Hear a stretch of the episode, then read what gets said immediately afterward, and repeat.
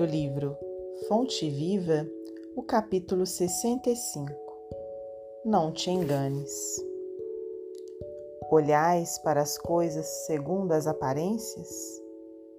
Se alguém confia de si mesmo que é do Cristo, pense outra vez isto consigo, que assim como ele é do Cristo, também nós do Cristo somos.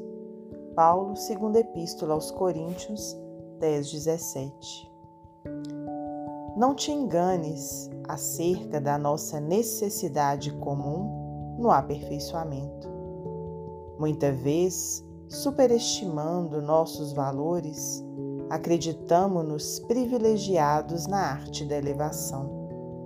E, em tais circunstâncias, costumamos esquecer impensadamente que outros estão fazendo pelo bem muito mais que nós mesmos.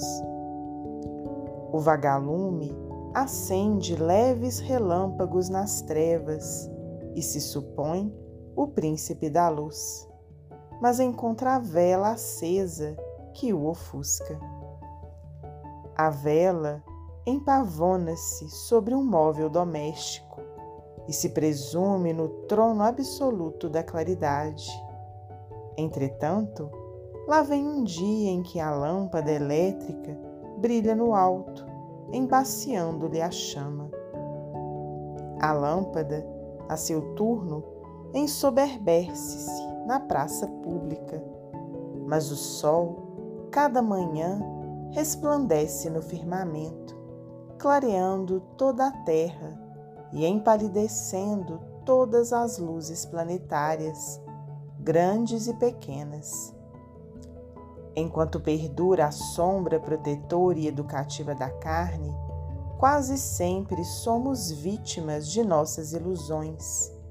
Mas, voltando o clarão infinito da verdade, com a renovação da morte física, verificamos, ao sol da vida espiritual, que a providência divina é glorioso amor para a humanidade inteira.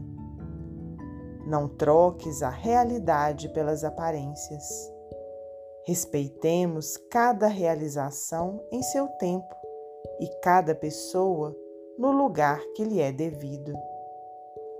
Todos somos companheiros de evolução e aperfeiçoamento, guardados ainda entre o bem e o mal onde acionarmos a nossa parte inferior, a sombra dos outros permanecerá em nossa companhia. Da zona que projetarmos a nossa boa parte, a luz do próximo virá ao nosso encontro. Cada alma é sempre uma incógnita para outra alma.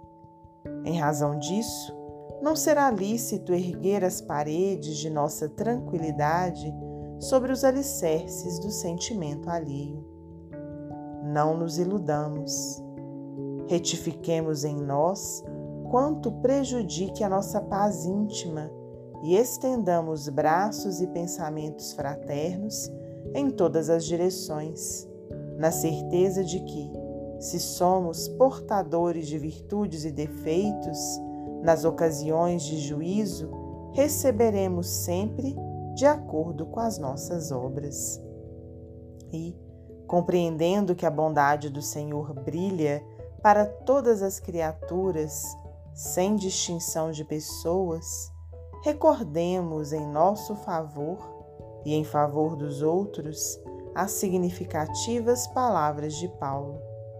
Se alguém confia de si mesmo, que é do Cristo, pense outra vez isto consigo, porque tanto quanto esse alguém é do Cristo, também nós do Cristo somos.